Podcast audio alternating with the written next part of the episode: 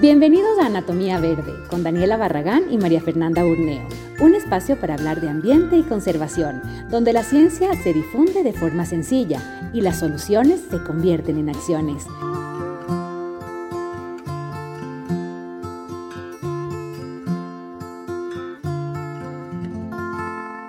Hola Blanca. hola, buenas Igualmente, eh, muchas gracias por la invitación. A ver si... Eso quiero decir, dale la vuelta. ya, ya me di cuenta. Eh, bueno, eh, como ya dijiste, ¿no es cierto? Soy ecóloga de ríos. estudio principalmente ríos andinos, aunque he tenido algunas otras experiencias en otros ríos del mundo. A mí me interesan mucho los macroinvertebrados acuáticos, que son unos bichitos que viven en los ríos entonces, voy a empezar por ahí para contestar una de tus preguntas y es que tú me decías cuál es la importancia de los ríos en los ecosistemas y, los ríos son un ecosistema. En los ríos habitan eh, muchos organismos que interactúan eh, entre ellos, interactúan también con los bosques y los, y los ecosistemas aledaños, pero los ríos en sí mismos no son tuberías de agua, ¿cierto? Eh, son realmente ecosistemas que tienen su biodiversidad, su funcionamiento, tienen las eh, algas también que captan eh, CO2, como los árboles, hay procesamiento de materia orgánica, de nutrientes, hay bacterias y hongos que procesan toda la materia orgánica que, que ponemos nosotros ahí, o sea, son ecosistemas vivos. Em, y tienen esta particularidad de ser ecosistemas conectores. Como está el río, te indica cómo están todos los ecosistemas alrededor del río y que drenan al río sus, problemas, pero también la energía a través de la hojarasca, etcétera. Entonces, eh, los ríos tienen esta eh, capacidad de integrar eh, los paisajes, todos los ecosistemas del paisaje, a más de ser en sí mismo un ecosistema.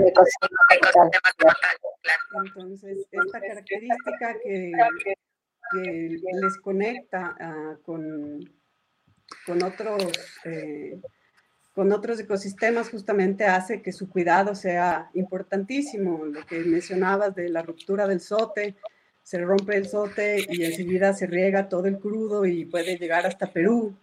Eh, es un, es un, gran problema. Eh, los ríos, de cierto, son ecosistemas dinámicos aquí en los Andes que tenemos una geología muy dinámica, hay eh, derrumbes de forma natural, tenemos volcanes activos, eh, temblores, terremotos, somos eh, estamos en un sistema montañoso muy dinámico, entonces cualquier infraestructura que tú hagas en un río, cercana a un río, tiene un riesgo bastante importante. entonces, muchas veces hemos tenido errores históricos de planificación. Creo que eh, eh, el sote tan cerquita, ¿no es cierto?, de volcanes activos como el Reventador o de un río tan dinámico como el Coca, eh, hace que haya estos riesgos y, estamos pagando decisiones de mala planificación. Así es. Me parece súper interesante. Voy a hacer como un, un paréntesis en la entrevista, justamente porque estamos con uno de estos casos que yo creo que vale la pena que la gente que nos escucha entienda qué sucedió. Es decir, si nos puedes como, explicar, así bien compacto, yo sé que el problema es mucho más grande de lo que... Pero ¿qué, pasó este rato, eh, en, la zona de Sote? Sé que los también dejó, pero bueno, el tema ¿Qué pasó, Blanca? Bueno, eh, hace más o menos un, par de meses ya eh, hubo esta implosión de la cascada de, de San Rafael. Eso es que se, se, desmoronó, ¿no es cierto?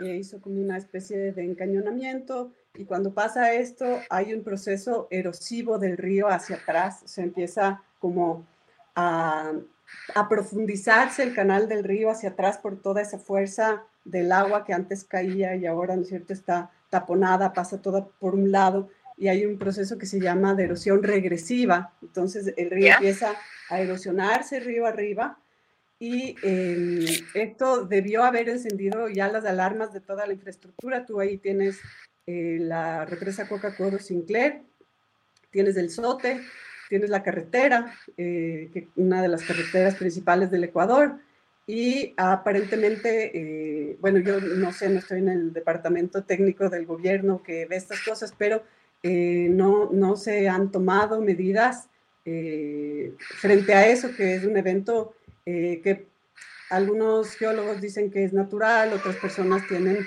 eh, algunos estudios de la Escuela Politécnica Nacional sugieren que eh, la, la, construcción de la presa de captación de la Coca-Cola Sinclair eh, modificó el régimen de sedimentos del río y eso aceleró esta implosión de la cascada que puede haber sido un eh, evento natural acelerado por la presencia de esta presa de captación. Entonces ahora este proceso de erosión regresiva está siendo muy agresivo, eh, mucho más rápido de lo que algunas personas, algunos expertos en, sedimentos y en geomorfología eh, decían. Entonces, hay partes del río que está colapsando bastantes metros, entonces está comprometida la carretera, el SOTE, y es por la localización de la ex cascada, ¿no es cierto? Es en un, valle un poco encañonado, entonces eh, no hay eh, a dónde liberar mucho la energía del agua hacia los lados, entonces eso va a socavar el río. Este proceso eh, lo que pasó fue que con la implosión de la cascada empezó esta erosión regresiva, se hizo como una especie de excavación hacia atrás, por usar palabras eh, un poco más fáciles, y llegó a donde pasa el sote, a un tributario de donde pasa el sote, esta falla, y ahí hubo este deslizamiento que rompió el sote, y por eso hay el, el derrame. Ya, perfecto. Ya, perfecto. O sea, ahorita, el problema que tienen es que en un habían dicho que no había ninguna afectación en los ríos, ¿no? Siendo que eh, varias comunidades ya en la zona amazónica han reportado crudo en el río. Eh, esto es gravísimo. Sí. No, es muy grave porque bueno, eh, la historia de, de derrames en, en, nuestros países amazónicos es desde los años 60 que sufrimos derrames y se sabe muy bien los efectos que tienen, ¿no es cierto? Tapan el oxígeno, contaminan el río con eh, metales que pueden estar en el crudo, tapan el oxígeno, se mueren los peces. Y todo esto en una coyuntura muy mala porque con eh, la crisis de la pandemia, eh, todas las comunidades están aisladas, como nosotros en nuestras casas, en nuestras comunidades, y ellos dependen eh, del agua de los ríos, entonces está, es un agua contaminada eh, eh, que, les está llegando por, por, por esta situación de, de, la falla en el, en el, en el soto. Ya. Entonces, sí, los ríos conectan. Sea, ahorita el problema que tienes es que el Estado no tiene cabeza para Ahí me oyes. ¿Me oyes? Sí, yo te escucho, yo te estoy escuchando. Ah, ya, perfecto. Ah, ya, perfecto. El problema que tienes es que el Estado no tiene ahorita no cabeza, cabeza para, esto. para, esto. Es decir, es decir todos los recursos, todos los están yendo, están obviamente, a la crisis a la que tenemos de que trabajo de tenemos salud, de salud con el, con el virus, ¿no? virus, ¿no? Pero el problema es lo que Es tú lo que dices, tú dices, ya las comunidades comunidades amazónicas están aisladas, ya aisladas, tienen ya problemas tienen problemas de de que les llegue el llega virus, el virus, que obviamente son supremamente supremamente vulnerables. vulnerables.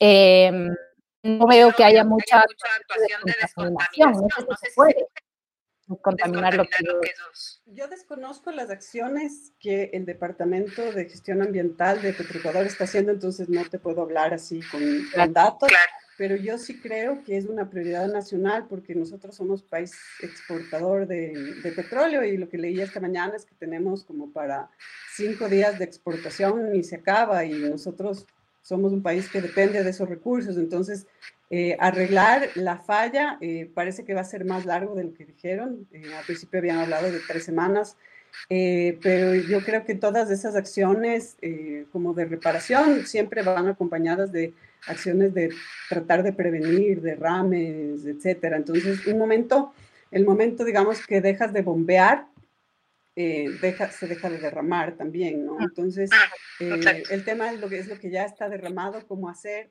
para eh, retener, como, y eso es, es, muy difícil, ¿no? Estamos hablando de ríos que, que tienen mucha fuerza, eh, mucho caudal. Eh, si ya llegó a, comunidades abajo, quiere decir que el, daño, digamos, ya está hecho.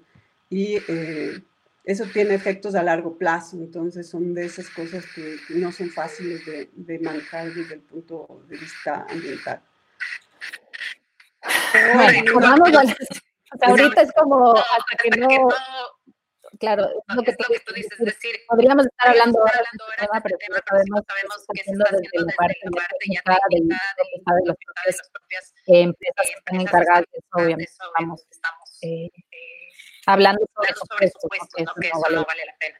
Volvamos a nuestro tema y eventualmente si hay preguntas de alguien podemos retomar esto. Eh, yo hace mucho, hace mucho tiempo, te oía, te oía a ti, ¿cómo te acuerdas, del, proyecto de, las, de las, de, la, de las se me fue ahorita el nombre. De las quebradas. De las quebradas. De las quebradas, gracias. Pero una de las cosas que más me gustó del trabajo, que hicimos eh, fue, fue desde varios a los barrios, ¿no? Y me gustó mucho tu explicación. Yo quisiera que, nos, que nos expliques un poco cómo, cómo funciona este, este ciclo del agua. agua ¿no? Es decir, dónde empieza, dónde termina eh, y cuál es, cuál es la función, la función que, tiene, que tiene obviamente, para nosotros.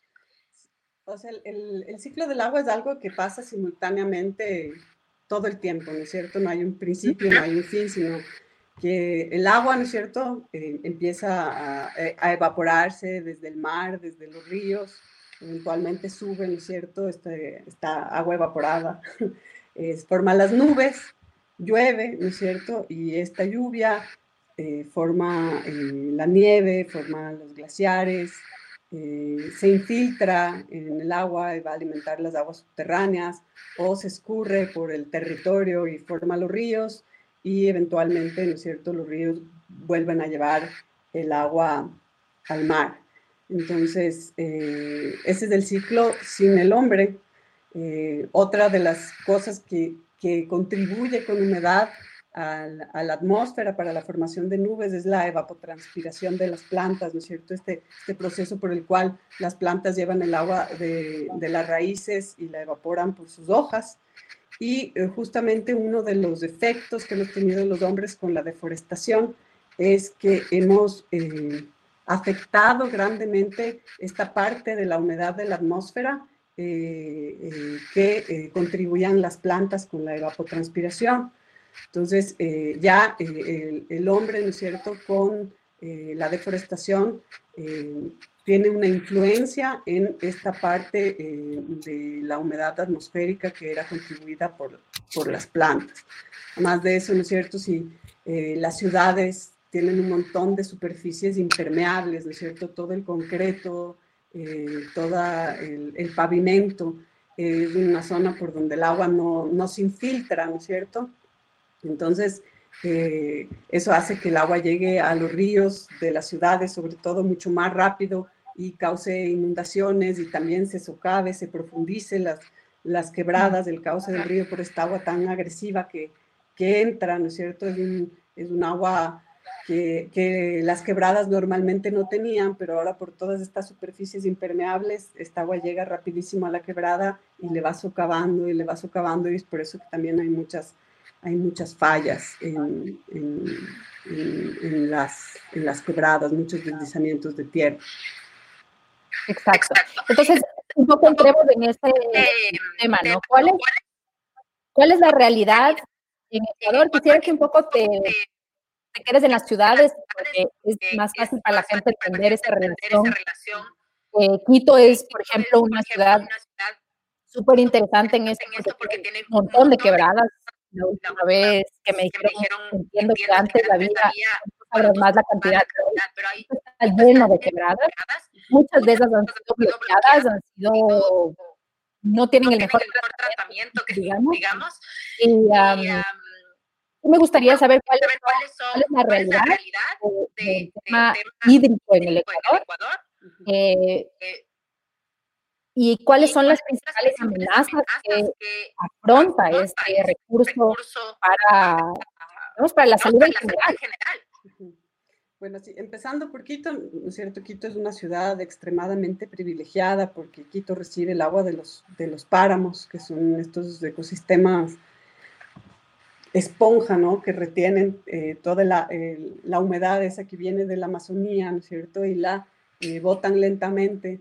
Y eh, en ese sentido, digamos, Quito como ciudad ha hecho unos grandes esfuerzos en colaborar con la conservación de los ecosistemas de páramo de los cuales eh, reciben el agua. Entonces, en ese sentido, digamos, Quito eh, es una ciudad que con el fondo de agua ha, estado a la vanguardia de los ecosistemas eh, que le proveen el agua a la ciudad. Sin embargo, como ciudad en sí mismo estamos en deuda porque casi no depuramos el agua, ¿no es cierto? Solo ahorita menos del 10% del agua se trata en la, planta eh, de tratamiento que está en el sur. Eh, muchas quebradas del norte, sobre todo de Quito, del norte centro de Quito, están taponadas, o sea, son rellenas. En la parte norte, norte de la ciudad y en la del sur de la ciudad todavía hay eh, quebradas que están, digamos, al aire libre todavía.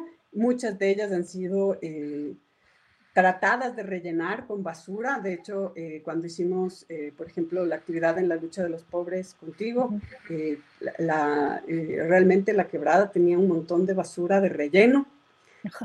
eso le pasa a muchísimas quebradas. Había una concepción histórica de que, los, de que las quebradas era donde se iba a dejar la basura. ¿no? Entonces, esto evidentemente le, ha hecho un daño terrible a las quebradas que además son unos ecosistemas espectaculares. Quebradas similares a las de Quito, eh, cerca de Pinta, por ejemplo, que están en un estado eh, mucho más eh, sano ecológicamente hablando. Tú puedes tener 70, por ejemplo, distintos insectos acuáticos en, en la quebrada y eh, las quebradas de Quito tienes dos o tres, ¿no? Entonces pierdes más del 90% de una diversidad que naturalmente estaba ahí. Tienes un montón de plantas que todavía están en las quebradas de Quito, que son el alimento de abejas, de muchos insectos, de un montón de pájaros. Entonces son eh, unos sistemas eh, que son muy ricos, que conectan, ¿no es cierto?, las quebradas, los ríos conectan, son como conectores, son, eh, son conectores, correctores, eh, corredores verdes eh, naturales. Y, por ejemplo, en, en, zonas de la ciudad, donde, como el sur, que se ha densificado mucho, son los últimos espacios verdes que tienen también las personas para, para tener ese contacto con la naturaleza. Entonces, en el momento en que la visión de la quebrada pasa de ser el sitio apestoso porque recibe aguas hervidas, eh, donde está la basura, las ratas, además son sitios oscuros, y eh, la, eh, la, concepción de la gente cambia y le restaura su quebrada, como pasó en la quebrada de Ortega, empieza a ser el sitio más lindo del barrio. Es donde hay más pájaros, es donde hay más verdes, donde puedes salir a caminar, donde no sientes el ruido de la ciudad. Entonces, las quebradas para, para una ciudad como Quito con esta geografía, ¿no es cierto?, tan encadenada, son eh, las oportunidades de mantener la diversidad que hay aquí, pero también la oportunidad para las personas de la ciudad de tener el contacto con, la naturaleza. Sucede lo mismo, con los ríos. Yo sé que tú te especializas en el tema de los pero los ríos en la costa también se convierten en espacios supremamente importante para la gente, ¿no? Es decir, el, los, ríos de Guayaquil, por ejemplo, tienen un nivel de, muy alto, pero la gente ha ido perdiendo obviamente por la contaminación, la cantidad de cosas que han cambiado, pero también son espacios que deben ser retomados por la ciudadanía, ¿no? Sí. Eh, los ríos son estos eh, ecosistemas conectores, como te decía. Entonces, si aquí en las ciudades eh, de los Andes les contaminamos, eso evidentemente va a llegar a la, costa y cada vez con más problemas, porque tú cuando tienes ganadería intensiva, agricultura intensiva, derrames de petróleo, todas esas cosas, todo eso se va va llegando al río, ¿no es cierto? Y en un punto va a llegar también a las, a las zonas costeras y a los, a los ríos que se vuelven ríos de la costa. Eh, ecológicamente, todos estos eh, ríos costeros son súper importantes porque es la entrada de materia orgánica, ¿no es cierto?, al, al mar y, por ejemplo, para pesquerías, eh, son fundamentales para también por seguridad, ¿no es cierto?, son, es el sedimento que va, se va aportando del continente al mar para la formación de playas, entonces previene que, la, que, la, que el mar se coma los pueblos y, y, ese tipo de eventos, pero también, ¿no es cierto? Eh, históricamente eran, eran sitios de recreación también de la ciudad de, de, las ciudades costeras y cada vez les hemos ido contaminando más y se vuelven también estos sitios que huelen mal, que eh, bajan peces muertos muchas veces y todo esto es, eh, son cosas que pasan río arriba, ¿no es cierto? Y eh, por eso el manejo de ríos no puede hacerse por tramos, sino que tiene que hacer de, eh, una visión de paisaje integral, eh, porque los ríos son, como te decía, los receptores de todo lo que hacemos en, en, las zonas terrestres, ¿no? Ellos reciben todo, todos, los, todos nuestros impactos. En ese sentido, es interesante, justo aquí en el Facebook, Sofía Matilde está hablando en el del impacto del de las quebradas, ¿no? De la importancia del tratamiento de los municipios, de residuos, pero, también creo ahí eh, la parte ciudadana, ¿no? Un poco, otra vez mis paréntesis, pero estuve eh, antes de que en, este, esta cuarentena, tuvimos una reunión porque estábamos organizando para la González Suárez un trabajo con el y, tuve una reunión, con, ellos. Una de las cosas que ellos me decían es que realmente se les casi sale de las manos el nivel de poca ciudadanía, diría yo, eh, que existe aquí. La gente, así le dice 20 veces, sigue votando, no, no es necesariamente el barrio propio, sino que va con camiones, con residuos de construcción y cosas, y votan, votan en las quebradas. Y normalmente, votan en quebradas, de barrios, obviamente, eh, eh, más, más eh, lo cual eso le vuelve, un problema de inequidad social, ¿no? La, ecología, hay, un tema en, ecología que se llama, la justicia ecológica. ecológica no, sé si ese es el término técnico, pero bueno, eso es, los los barrios eh, digamos, digamos, los barrios más alejados, como por ejemplo la lucha de los pobres, normalmente son los que reciben todos estos residuos por parte de instituciones de otros barrios. Y que eso, entonces, en ese sentido, otra vez, la amenaza mayor es a las quebradas. Sí, o sea, eh, una parte sí tiene que venir de una gestión eh, firme, ¿no? De mm. eh, las aguas residuales, de ser responsables, ¿no es cierto? Que el municipio sea responsable de que no haya roturas en todas las tuberías de, de aguas negras y que eso se pueda ir a la eventual planta de tratamiento que se quiere construir. Esa parte de seguridad, digamos, sí es responsabilidad y sí el municipio tiene que hacerlo eh, lo que dices tú es totalmente cierto. Eh, la gente, en vez de pagar, ¿no es cierto?, por los en los botaderos autorizados, va y vota en, en, los barrios marginales, ¿no es cierto?, del margen de la ciudad y eh, provoca después, lo que se provoca es deslizamientos de tierra y cosas que, que vemos, aparte de la insalubridad que se genera. Entonces, sí, la, la ciudadanía es un problema toca ver eh, mecanismos para, para, cambiar esto. La, la, la, educación es el pilar fundamental, pero en algún punto eh, sí se tiene que recurrir, ¿no es cierto?, a un, un verdadero seguimiento de quién hace estas cosas y eh, poner multas, como en otras partes del mundo que es inconcebible que se haga eso, ¿no es cierto? Porque la multa te sale más caro, muchísimo más caro que hacer las cosas bien. ¿Qué En, cambio, eh, aquí es al revés, ah, las multas son irrisorias eh, a nivel ambiental cuando eh, se aplican, entonces si eso no se refuerza, si no se refuerza mecanismos, finalmente siempre les estamos eh, eh, transmitiendo el problema a los barrios más pobres, ¿no? Exactamente.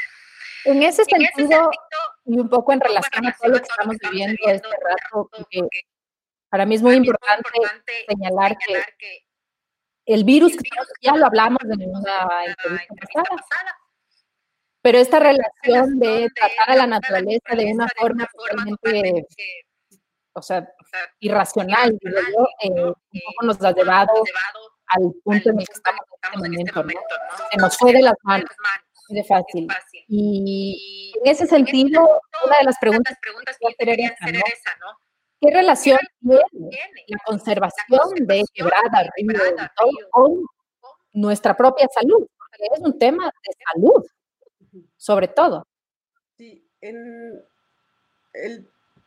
lo mismo que te decía antes, ¿no es cierto? Eh, Quito le bota todas sus aguas servidas al, al, Machángara y esto llega al Guayabamba y al Esmeraldas. En un estudio que hicimos hace un par de años, encontramos eh, virus en el agua del Machángara, eh, que 26 virus que afectan a la salud humana. Algunos de ellos no se habían registrado en el país, pero estaban en esta en esta agua de desecho. Eso quiere decir que nosotros estamos mandando agua con virus, ¿no es cierto?, a las comunidades de más abajo y, muchas veces con esa misma agua se riega los vegetales que nosotros mismos comemos. tenemos, tenemos un montón de, de, problemas de diarreas no diagnosticadas que vienen, ¿no es cierto?, que son enfermedades relacionadas al agua. Eh, metales pesados de las industrias, eh, mal manejo de desechos sanitarios, eh, tanto así como en este momento eh, podemos decir que el aire de Quito es maravilloso, ¿no es cierto? Que no hemos respirado este aire así de limpio en décadas. Eh, lastimosamente para los ecosistemas acuáticos esta crisis no ha sido nada buena. Primero, hemos consumido muchísima más agua, ¿no es cierto? Hay alertas del municipio de que por favor, entonces presión por cantidad de agua. Y luego todos estos químicos de cloro que estamos usando para las múltiples desinfecciones, llegan, al, llegan a los ríos. Entonces es inevitable, estamos en pandemia, tenemos que, desinfectar evidentemente, pero es una acción eh, de emergencia, ¿no es cierto?, eh, frente a todo el colapso que, hemos eh, ocasionado y que todos estos químicos también, si bien desinfectan y, reducen las probabilidades de que nos infectemos, llegan los ecosistemas acuáticos y, y matan a la biota acuática, y generan tóxicos también con la materia orgánica, el cloro con la materia orgánica genera eh, eh, eh, dioxinas, ¿no es cierto?, que son tóxicas y todo eso estamos mandándole al río. Entonces, yo creo que lastimosamente toda esta crisis también perjudica a, los ríos grandemente. espero, ¿no es cierto?, como, como la mayoría, creo que eh, esta pandemia nos haga reflexionar en cómo estamos llevando eh, nuestras vidas y este sistema eh, de producción y económico, porque realmente no, no es sostenible. ¿Qué pasa si le mandamos el agua contaminada a los demás abajo y entonces ellos, el agua ya no les sirve para desinfectar, sino se contaminan más?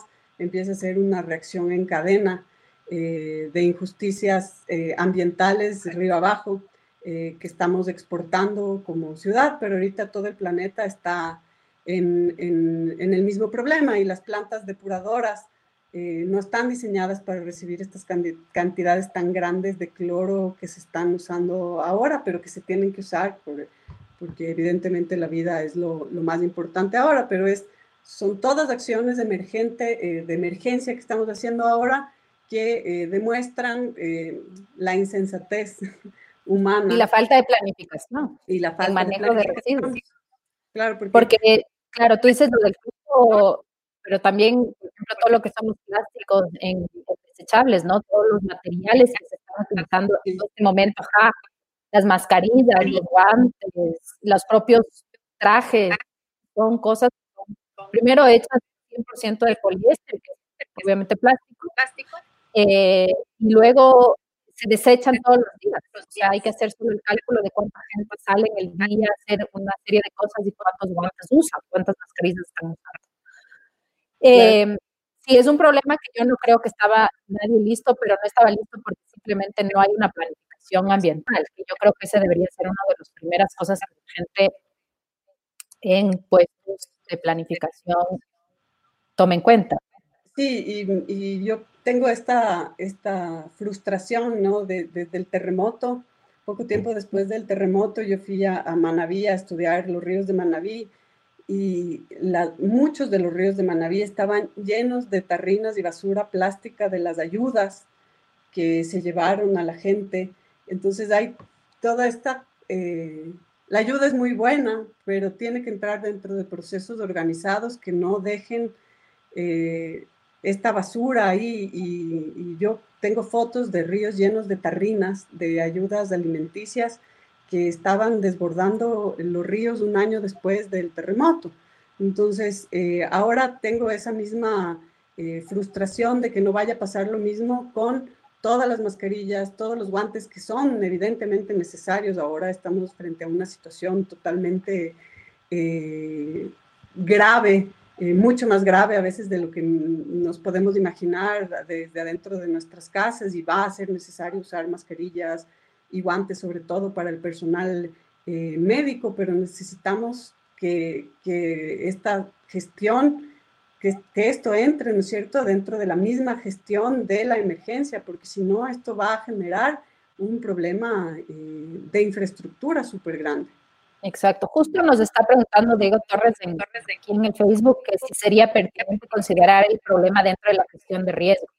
Sí, o sea, todo esto se tiene que, tomar en cuenta. Esto no puede acabar en un botadero, en un río y en el mar, si ya tenemos ese, ese tremendo problema. Si no empezamos a hacer las cosas con más conciencia, vamos a estar apagando incendios uno tras de otro, ¿no es cierto? Eh, cuando bajen los casos de coronavirus va a ser que se está taponando eh, sistemas de alcantarillado y cosas por mascarillas y guantes o que están llegando cantidades industriales de guantes y mascarillas al mar. Entonces, eh, sí, hay que como tener más conciencia de todo lo que implica todo este proceso, incluido la, la, utilización de, del, cloro, tanta cantidad de cloro. Y es interesante lo que estás diciendo, porque lo que, una vez conversamos es que finalmente hay científicos sentados en la mesa ahorita de, de la toma de ¿no? Y lo estamos viendo y es súper importante. Lo que no se está viendo es que estén agregando gente que sepa de temas de manejo de residuos dentro de la toma de decisiones, porque es lo que, exactamente lo que acabas de decir. antes de que empiece esta pandemia, teníamos el problema del dengue todavía en Latinoamérica. El dengue está llevándose gente por montones. Lo que pasa es que no nos estamos, no está saliendo en primera plana, ¿no? Y el dengue es un, es básicamente un problema del manejo de agua, hay todo un tema atrás de eso, de salubridad. Y entonces otra vez volvemos, es un ciclo como casi enfermo.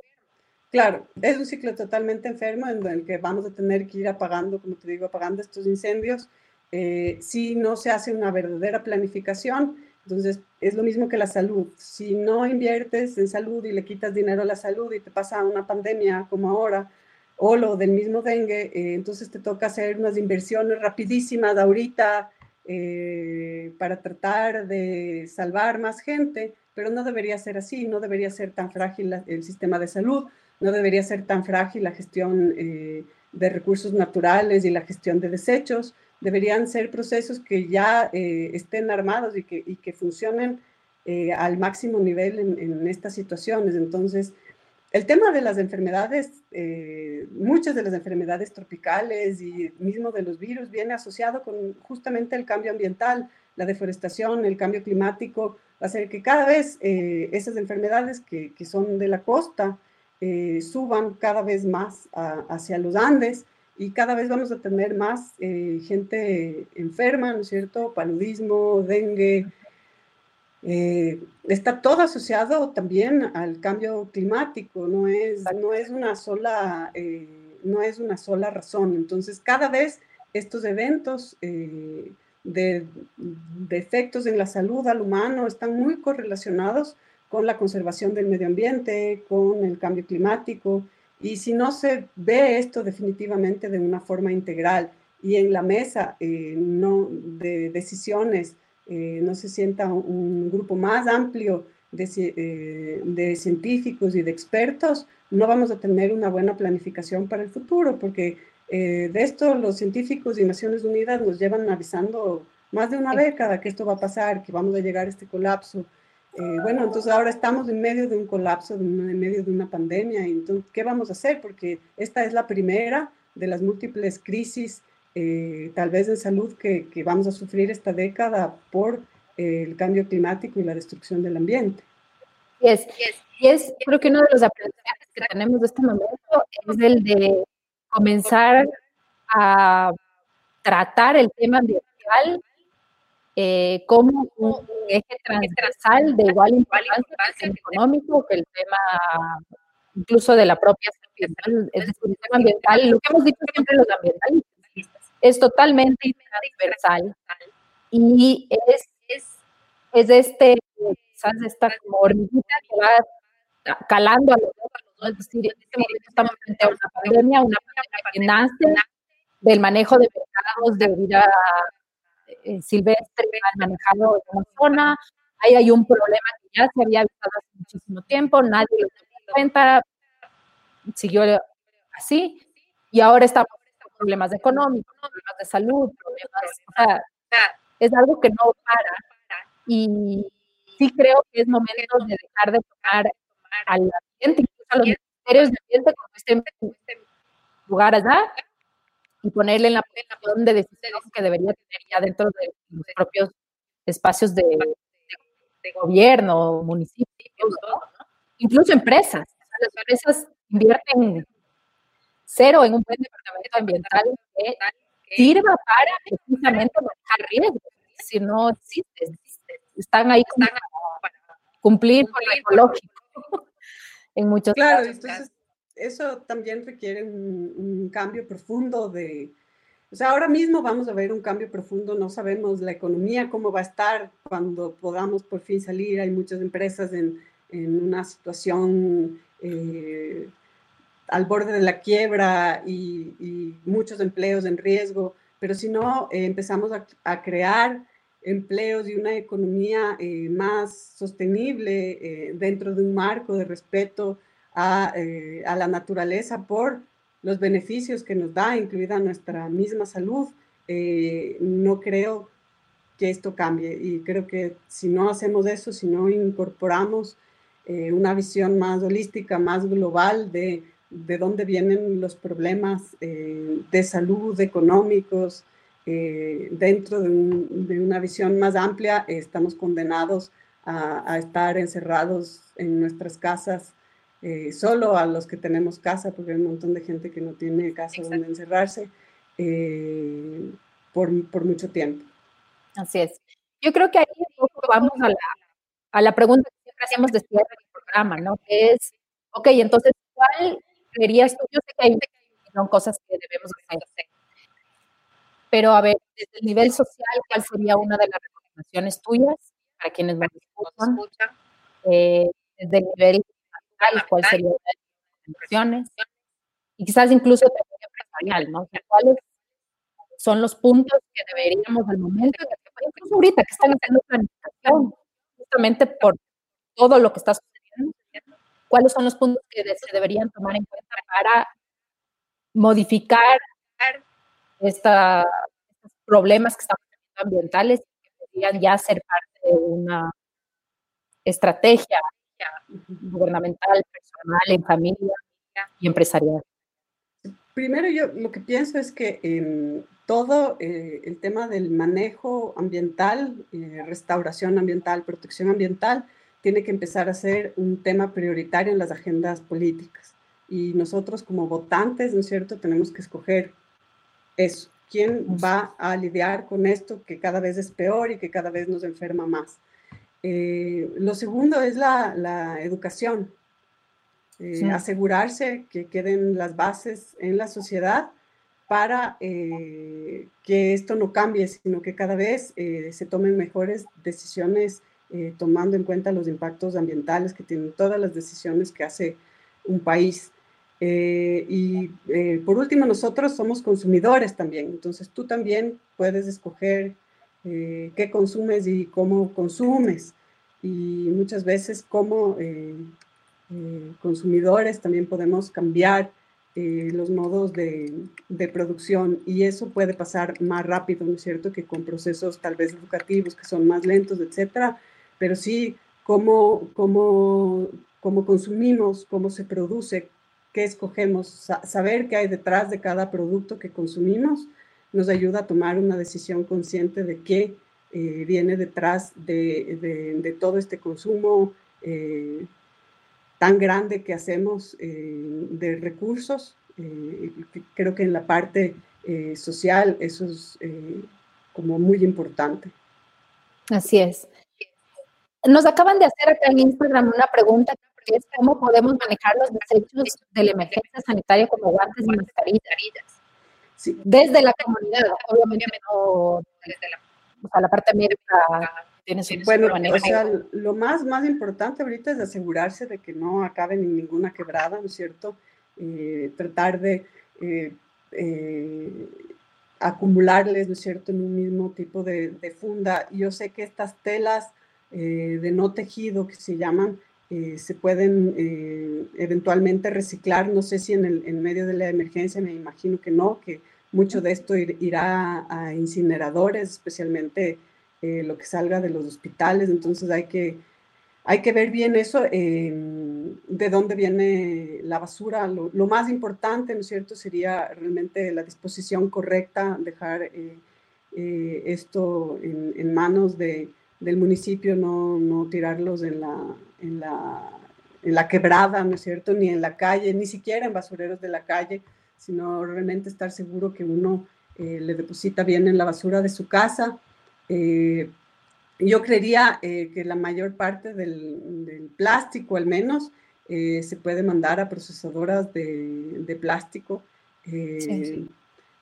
Una de las cosas, justo el otro día, yo en, una, en una, un webinar muy interesante sobre el manejo de residuos y para que tengas idea, simplemente lo que es que por lo menos los que tú estás manejando, todo lo que son residuos, los guantes, mascarillas, cosas que tú estás usando día a día, los guardes, eh, los compartes dentro de algún lugar y cuando obviamente esto eh, pase, puedas tú disponerlos en un lugar que eh, debe, se deberá al municipio que lo tengan, ¿eh? porque de no es cualquier eh, entonces, esa era la recomendación, incluso para desechos en general, sigan haciendo la división de sus residuos en casa, porque hay que tomar en cuenta que muchas de las recicladoras luego obviamente tendrán que retirar eso, igual necesitan eso para vivir. Em, pero sí, mi recomendación sería, es decir, no los boten en ninguna parte, compáctalos, guárdalos. Yo los tengo puestos en una bolsa específica afuera de mi casa eh, y los vamos ahí guardando a todos para que el momento en el que nos digan dónde ponerlos tengamos. Sí, sería importante ahí, por ejemplo, guantes, porque las mascarillas, ¿no es cierto? Si pueden, eh, para nosotros que no somos personal médico, podemos reusarlas, ¿no es cierto? Se, después de tres días, si le usas, en teoría son eh, todavía sirven pero todo esto desechar, ¿no es cierto?, poniendo un poquito de alcohol en los guantes eh, para que la persona que recicle, ¿no es cierto?, tampoco se contamine en, este escenario de, de pandemia. tenemos que esperar que nos dice el, propio municipio para manejarlo, ¿no? Ahí es importante, uno de los comentarios que pone Marco es el manejo no es solamente responsabilidad de los municipios, sino es una corresponsabilidad completamente. Sí, sí. Eh, si la gente no maneja los residuos en su casa y en este caso específico sus residuos eh, desechables por la pandemia, obviamente no, no, podemos echarle toda la culpa a los municipios. Sí, sí, sí, pero la, la, la, digamos, las medidas tienen que ir con información completa, no pueden decir solo es obligatorio usar mascarilla también tienen que decir cómo vas a disponer la mascarilla, ¿no es cierto? Si puedes reusar la mascarilla, cómo reusar la mascarilla, porque si no estamos provocando el problema, ¿no es cierto?, desde el mensaje. Entonces sí es necesario eh, que esta información también eh, esté añadida. Ya hay playas del mundo llenitas de mascarillas, o sea, sí es una realidad. Entonces sí necesitamos eh, como ciudadanos comprometernos con la información, pero también informar todo lo que se pueda a ciudadanos que tal vez esta información no les llega o no es su prioridad porque están en, tal vez en, en, una situación de riesgo mucho más grande que cualquiera eh, de los que estamos viendo esta entrevista ahora mismo, ¿no es cierto? Entonces, yo sí creo que hay que tener eh, acompañado a toda la información de, eh, de la pandemia y de la salud y de cómo preservar la salud, es también cómo manejar todos estos desechos, así como ha, habido un esfuerzo de la empresa de agua potable de pedir ahorro de agua, debería también, deberíamos tener también un poco más de mensajes de maseo, de cómo hacer con, con estos eh, residuos. Así es, completamente. Bueno, yo me quedaría contigo, aprovechando que al fin puedo, em, pero nos toca un poco no sé si tienes algún, si alguien tiene preguntas a este momento, eh, y obviamente cualquier comentario que nos quieras decir. Mm, muchas gracias por la invitación. Espero que que haya servido. Ya hablamos más de derrames de petróleo y de pandemias que de ríos andinos, pero bueno. Nos tocará ver, nos tocará Creo que la situación un poco daba para eso. Igual es muy interesante escuchar eh, de alguien como tú tanta información importante. Eh, pero creo que eso nos abre la puerta para que ahora sí no puedas decir no al programa. bueno, gracias Fer por la invitación y bueno, espero eh, vernos pronto y gracias a todos los que se unieron para, para escuchar. Seguro. Y ahí yo voy a poner en el Instagram, bueno, acá también vamos a poner, hay un libro que, que tú tenías, ¿no De plantas de, de en quebradas. No sé si está disponible en línea. Es, es, absolutamente disponible en línea, está en la web del FONAG, eh, se pueden bajar y también en el ResearchGate eh, eh, se pueden bajar, es gratis. Si ponen plantas de las quebradas de Quito en el Google les va a salir y el, PDF es, es, gratis y es, es, un libro bonito. Hay las fotos de, de, las plantas que hay en las quebradas de Quito para que aprendan los nombres, para que siembren en sus casas también, porque les dice el tamaño que, al que llegan. Entonces, eh, pueden ver eh, eso también. Yo lo voy a poner aquí, yo lo voy a poner en el, Facebook de Anatomía Verde, Verde. lo voy a poner en Instagram también para que, para que pueda bajar. Me parece súper chévere que ahora lo lean quienes puedan puedan, ver si plantas de Rivera. Nos dice Marco. Hola Marco. Em, y uh, puedan bajárselo porque para mí ha sido realmente eh, ver el libro, ¿no? Para que sepas, mi hija ahora anda buscando diferentes, creo que va a ser una lectura científica porque se pasa dibujando las hojas y diciendo, atando cuál hoja es, si se repite o no. Por ahí me salió una botánica. Esa es la idea. qué bueno, qué alegría. Así que eso, ¿te gustazo? Eh, otra vez, Blanca, espero verte en, otro momento para ahí sí hablar solo de ríos. y de bichos de ríos, que es lo que más me gusta. Eso, eso a, mí me encantó. Esta fue una, una de las cosas que más me gustó de la primera conversación contigo. De estos, solo lo voy a decir antes de que pero ella me contaba que un bichito, yo siempre le he dicho, pero tú me vas a corregir, que mide la contaminación de los ríos. O sea, más bien que tú puedes medir eh, ah. la contaminación de los ríos en base a los bichitos que viven en los ríos. Entonces hay bichitos muy sensibles que se van cuando se empieza a contaminar el río, unos más resistentes. Entonces, viendo los bichitos que están en el río, más o menos puedes saber qué le anda pasando al, al, pobre río. O si está muy bien, como te digo, las quebradas cerca de Pinta, tenemos unas espectaculares, con unos bichos alucinantes que podrían estar también en las de Quito, pero no están por, por, cómo, por cómo les tratamos a estas pobres quebradas. Qué bien, ya tenemos tema para la próxima. bueno, y nada, dejarles también este tema de las quebradas, ahora que están con tiempo, si tienen tiempo, investiguen sobre el tema de las quebradas, y esto es. increíble, sería súper interesante tener gente en el municipio, investigadores, lo que sea, que haya un poquito más de trabajo en términos de quebradas, que a mí me parece que es uno de los fuertes de la ciudad. Sí, son una oportunidad para eh, mirar la naturaleza de la ciudad y quizás algún día en nuestra vida veamos al Machángara recuperado, eso sería lindísimo. Ese es mi sueño. Creo que el tuyo también, varios. el mío también. Hermoso, Blanca. Cuídate mucho. Yo le voy a volver a traer a la Dani eh, para despedirnos. Qué gustazo verte. Igualmente.